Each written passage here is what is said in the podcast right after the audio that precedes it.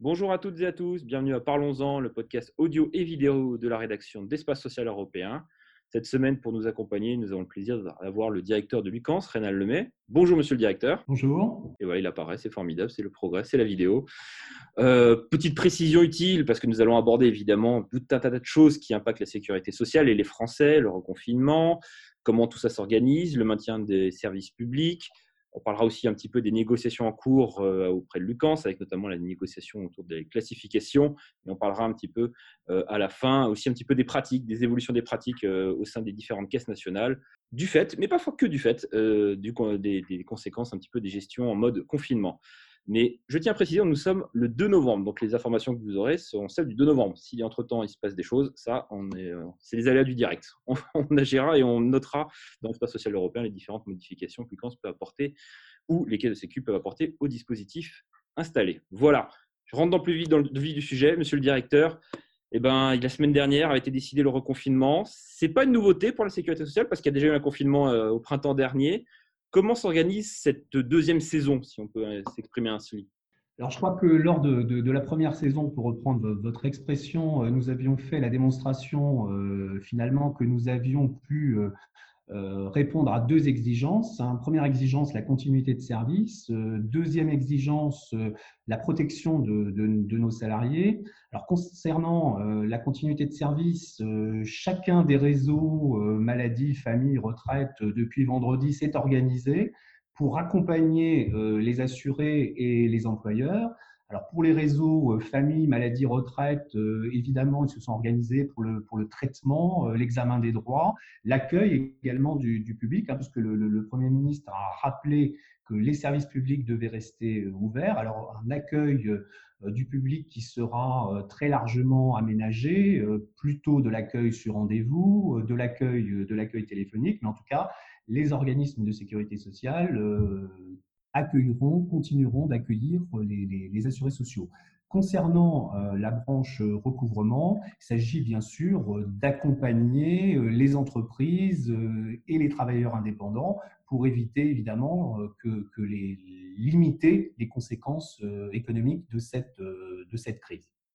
Alors, deuxième, deuxième point important, je disais continuité du service public, mais également euh, protection euh, de nos salariés. Donc depuis vendredi, et ça se poursuit euh, au cours de cette semaine, nous avons basculé massivement en télétravail, hein, comme nous l'avions fait d'ailleurs en mars, en mars dernier, sur un télétravail 5 jours sur 5 pour l'essentiel de nos activités, c'est-à-dire des activités qui sont complètement télétravaillables. Par contre, nous avons toujours des salariés qui sont présents sur site, puisqu'une partie de nos activités euh, ne sont pas télétravaillables. Je pense bien sûr euh, à l'accueil physique, euh, au courrier, à l'entretien de, nos bâtiments.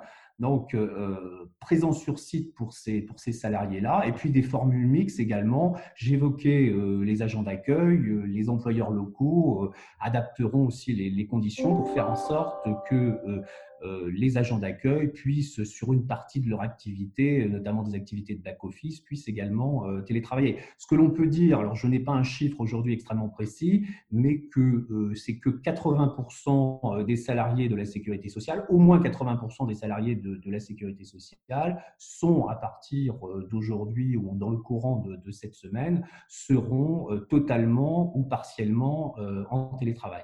D'accord on a parlé de la peu, on caricature un petit peu avec l'histoire des saisons comme une série télé, mais la première vague était apprise tout le monde de court, mais la sécurité sociale, de manière assez exceptionnelle, euh, s'est réorganisée en très peu de temps pour mettre en place le télétravail. Qu'est-ce que vous avez appris de cette première phase qui éventuellement ont eu des répercussions sur cette deuxième phase?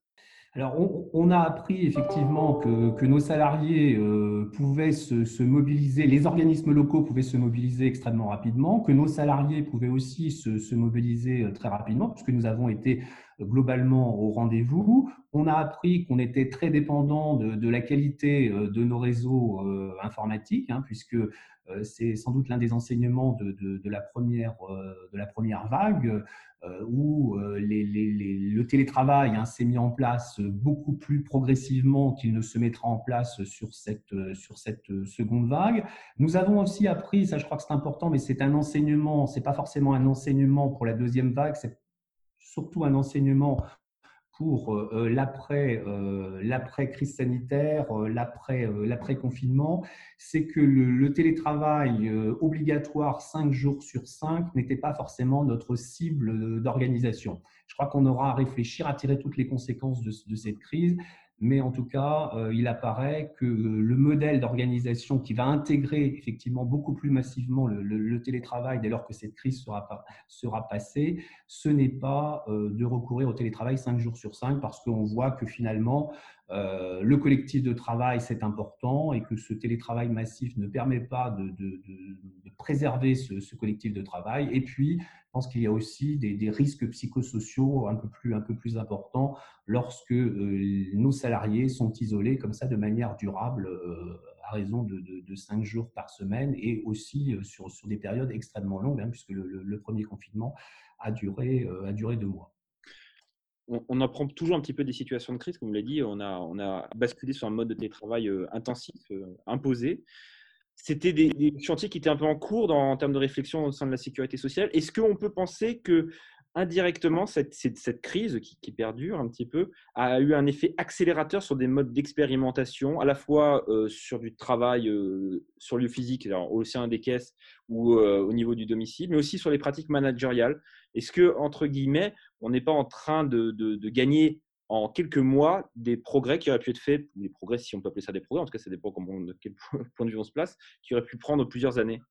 Avant la crise, avant le confinement, nous avions à peu près 10 à 20% de nos collaborateurs qui, télétravaillaient avec des niveaux de recours au télétravail extrêmement variables d'un organisme à l'autre. Il y avait, je pense, dans, les réseaux, dans certains organismes, de fortes réticences pour euh, basculer vers, vers le télétravail. Finalement, euh, cette euh, crise hein, a, levé toutes, toutes ces réticences ou beaucoup de ces réticences.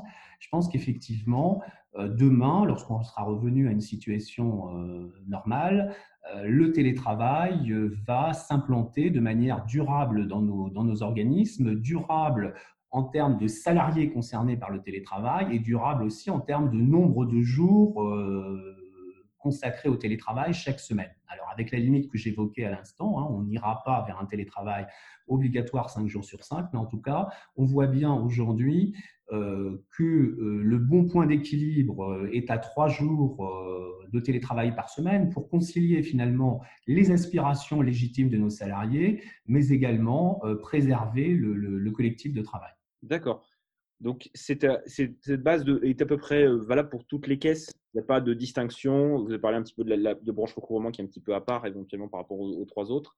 C'est un constat qui est partagé par tous? Alors, je pense qu'il faut distinguer hein, le, confinement, euh, la sortie de crise, euh, enfin, la période entre les deux confinements, éventuellement la sortie que, qui, se profile, qui se profilera, j'espère, dans quelques semaines de ce, de ce confinement. Euh, je crois qu'effectivement, le constat partagé euh, des membres du COMEX, c'est de dire il faut développer euh, le télétravail dans notre institution. Je pense que le télétravail va se développer, mais avec la limite que j'évoquais tout de suite, c'est-à-dire le point d'équilibre à trois jours, deux jours de présentiel, trois jours de télétravail. ça, je crois que c'est un, c'est un constat, euh, un constat qui, est commun qui est partagé entre euh, à la fois les employeurs locaux hein, qui sont présents euh, au COMEX et les, directeurs de caisse nationale qui sont également membres, membres du COMEX. Oui, donc ce n'est pas entre guillemets qu'une vue de caisse centrale, c'est aussi dans les caisses locales, on parle, parce qu'il y a aussi des, contextes évidemment différents hein, de cadres de vie, de cadres professionnels.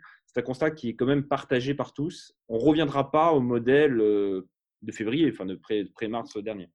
C'est pas possible. Bah, non, je pense que c'est pas possible. les, réticences que l'on pouvait constater dans les réseaux par rapport au télétravail, quand je dis dans les réseaux, c'était pas dans les réseaux, c'était plus dans les organismes, dans certains organismes locaux où il y avait une réticence par rapport au, au télétravail. Je pense que ces réticences aujourd'hui ont été levées puisqu'on a fait la démonstration que finalement, avec le télétravail ou avec des formules mixtes télétravail et présentiel, on pouvait assurer la continuité de service. Donc les directeurs qui éventuellement, et pas que les directeurs, euh, certaines organisations syndicales, peut-être aussi localement, étaient un peu plus réticentes pour, pour développer le télétravail. Je pense que le constat qui est partagé aujourd'hui, c'est que ça a fonctionné. Et à partir du moment où le service est garanti et que euh, nos salariés souhaitent euh, opter pour des formules de télétravail, je pense que les employeurs, progressivement, vont augmenter le, nombre de salariés euh, bénéficiaires de, ce télétravail. Oui, donc plus de souplesse, concrètement. Sur, le, sur le management, est-ce que ça a un impact? Vous avez senti euh, des, pratiques émerger ou, justement de nouvelles formes de management aussi évoluer? Bah, je crois que le, la posture managériale, lorsque vous êtes en, confinement, en distanciel, euh, paradoxalement, vous allez euh, être euh, presque plus attentionné à la situation de chacun des membres de, votre équipe, puisqu'ils sont à distance, donc vous n'avez pas ce contact informel au, quotidien. Donc, j'allais dire que, l'éloignement physique a finalement créé peut-être un peu plus de proximité avec ses, proches, euh, ses proches collaborateurs, avec ses collaborateurs.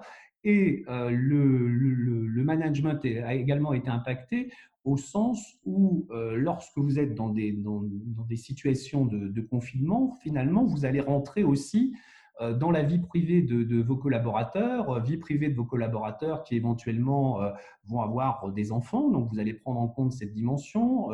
éventuellement, vos collaborateurs vont se trouver être conjoints d'une personne, d'une personne fragile. Donc tous ces éléments que vous n'aviez pas forcément euh, en vision directe euh, lorsque tout le monde était en présentiel, vous allez euh, les prendre en compte de manière particulière quand vous êtes dans un schéma de télétravail massif 5 jours sur 5. et ça, je pense que ça, ça va durablement impacter la, posture, la posture managériale. D'accord, oui, donc c'est quelque chose qu'il faudra prendre davantage en compte, que qu'on prenait déjà un petit peu en compte, mais qu'on que là, on touche du doigt. Parce que concrètement, comme vous dites, par une, caméra, on rentre un peu dans la vie des gens, en, schématisant un petit peu, le, en poussant un peu le trait. Qu'est-ce que je veux dire? On va, je pense qu'on a pas mal abordé, parce qu'évidemment, ces schémas vont évoluer. Ça, c'est ce qu'on s'était dit un petit peu avant de lancer l'interview.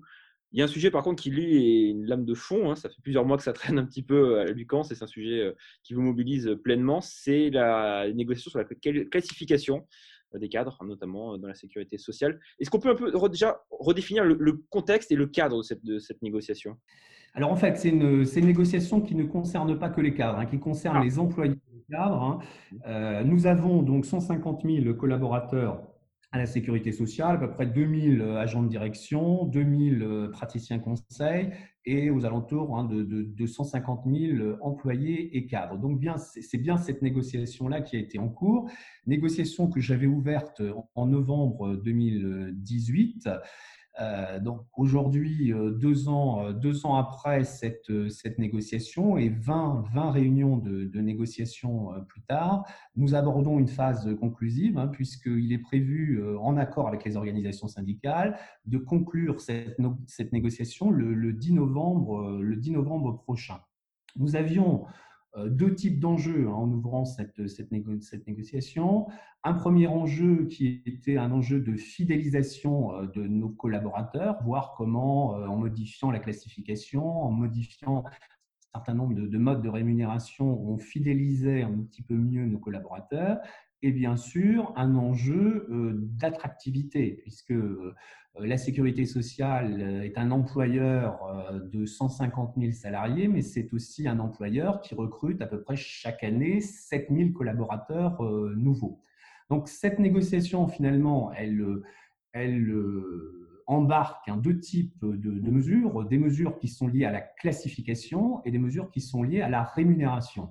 Concernant la classification, l'objectif pour nous, c'était de simplifier notre système, puisque nous avions quatre grilles de classification. Donc, nous passons de quatre grilles de classification euh, employés cadres, euh, ingénieurs, euh, informaticiens, donc de quatre grilles de, classification à une seule grille.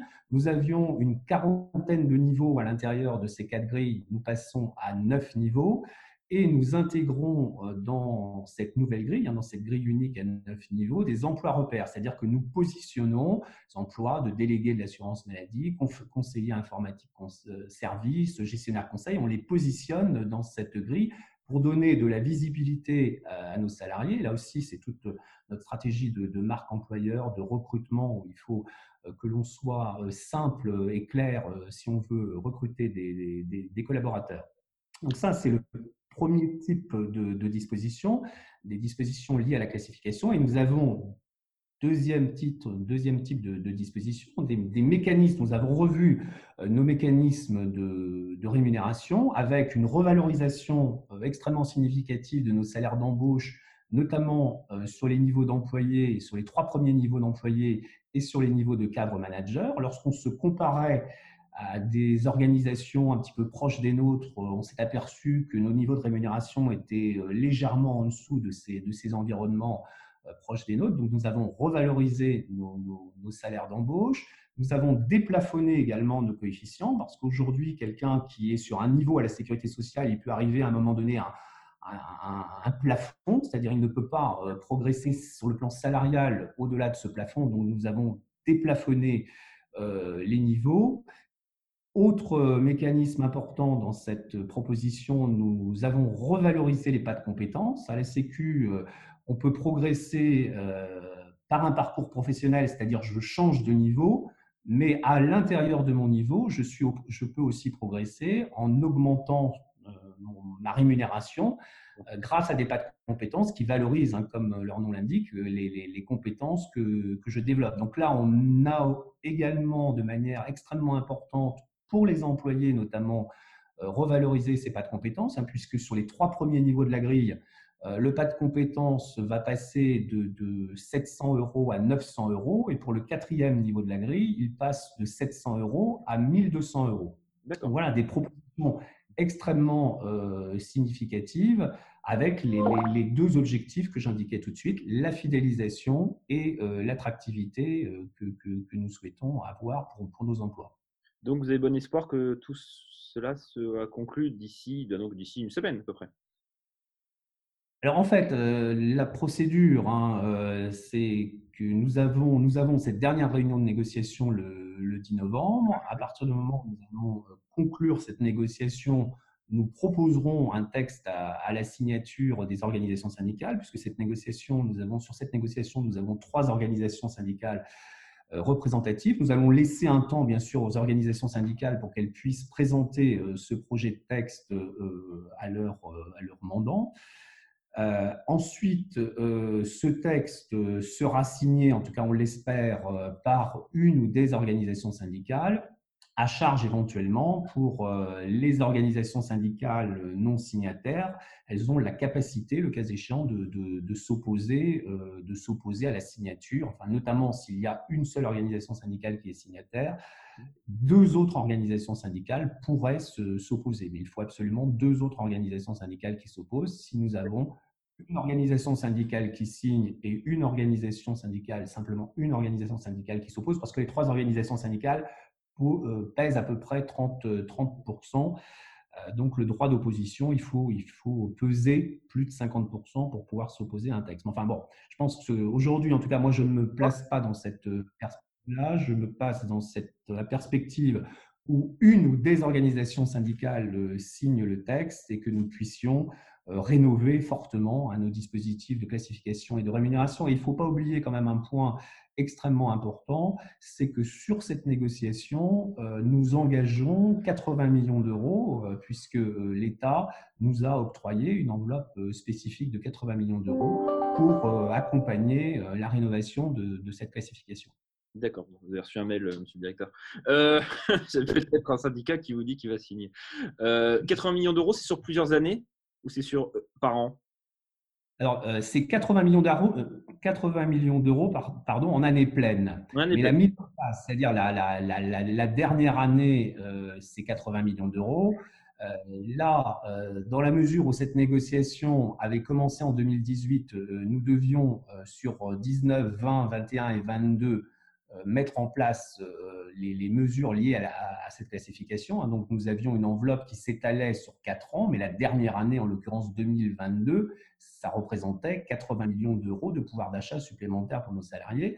Donc là, dans la mesure où, le texte n'a pas été signé euh, en 2019, euh, ni, euh, en 2020 jusqu'à présent, mais je l'espère dans les, dans les semaines qui viennent, cette classification se mettra en place en 2021 et 2022, avec 80 millions d'euros en année pleine en 2022 et sans doute une quarantaine de millions d'euros en 2021 et 80 millions d'euros donc en 2022. D'accord. Juste sur le délai d'application entre la signature et, la mise en route, ça prend, ça prend combien de temps? C'est un effet immédiat ou il y, y, a un petit décalage? Non, il y, a un, un, délai, bien sûr, hein, parce qu'il y, y, a un délai euh, pour, deux raisons. Première raison, première raison, il faut qu'on adapte nos systèmes informatiques, euh, même si on a commencé à travailler, hein, puisqu'on on se dit que on espère avoir cette, cette, signature ou des signatures. Donc, on a commencé à réfléchir, à travailler sur le, sur le sujet. Donc, mm, adaptation de nos systèmes informatiques, mais aussi, euh, deuxième euh, élément important, accompagnement des organismes locaux, des DRH euh, et des employeurs locaux pour expliquer le, nouveau, et, et, des salariés d'ailleurs, information de, de l'ensemble des salariés sur les nouveaux mécanismes de cette classification qui, qui sont quand même qui changent par rapport à, à l'existant. Donc l'idée pour nous, c'est une mise en place plutôt à partir de, mai-juin 2021 euh, euh, sur les, premiers éléments, notamment les éléments de, nouvelles grilles, euh, grilles uniques, neuf niveaux, mise en place à partir de, juin 2021. D'accord. Une dernière question, vous avez un petit peu posé la question tout à l'heure. à savoir, enfin, vous avez soulevé la question, celle du recrutement. On imagine que dans le contexte actuel, peut-être que la, politique de recrutement sur la période 2021 voire celle de fin d'année, va être impactée Vous avez déjà un peu un, premier chiffrage ou c'est beaucoup trop tôt pour euh, se projeter? Alors, on n'a pas, de, pas de premier chiffrage, hein, c'est plus du, ressenti. Effectivement, lors du premier confinement, je pense qu'on a pris les uns et les autres un petit peu de retard euh, sur, euh, sur les recrutements parce que le contexte était particulier, les priorités, je pense que l'ensemble des organismes étaient vraiment mobilisés sur la continuité de, service. Je pense que ce deuxième euh, confinement, alors je ne dis pas que, c'est plus simple, hein, euh, mais en tout cas, il y a déjà cette, habitude euh, et je crois, enfin je pense que les, retards de recrutement qu'on a pu avoir du fait du premier confinement, aujourd'hui, le, processus ou les processus de recrutement feront qu'il y aura une forme de, de continuité. D'accord. Bon, bah, écoutez, monsieur le directeur, Merci beaucoup. Vous avez répondu à toutes mes questions. Alors évidemment, on, se retournera vers Lucas en fonction des évolutions, à la fois du périmètre sanitaire, mais aussi de la réponse des pouvoirs publics et des, services publics face à cette situation qui, malheureusement, au moment où on se parle, n'est pas forcément folichonne, et, ni en termes de perspective, ni dans la réalité actuelle. Et en tout cas, on vous remercie beaucoup. Je sais que ce n'est pas simple. Vous étiez physiquement à Lucas. Je sais que vous même si vous télétravaillez aussi comme tout le monde. Merci beaucoup, monsieur Oui, absolument. Merci à vous, en tout cas. Et donc, euh, merci à toutes et à tous de nous avoir écoutés. On se retrouve la semaine prochaine pour un autre rendez-vous. Parlons-en. Et ben, en tout cas, bon confinement à tous. Et euh, n'oubliez pas d'écouter nos podcasts vidéo et audio. À très bientôt. Au revoir.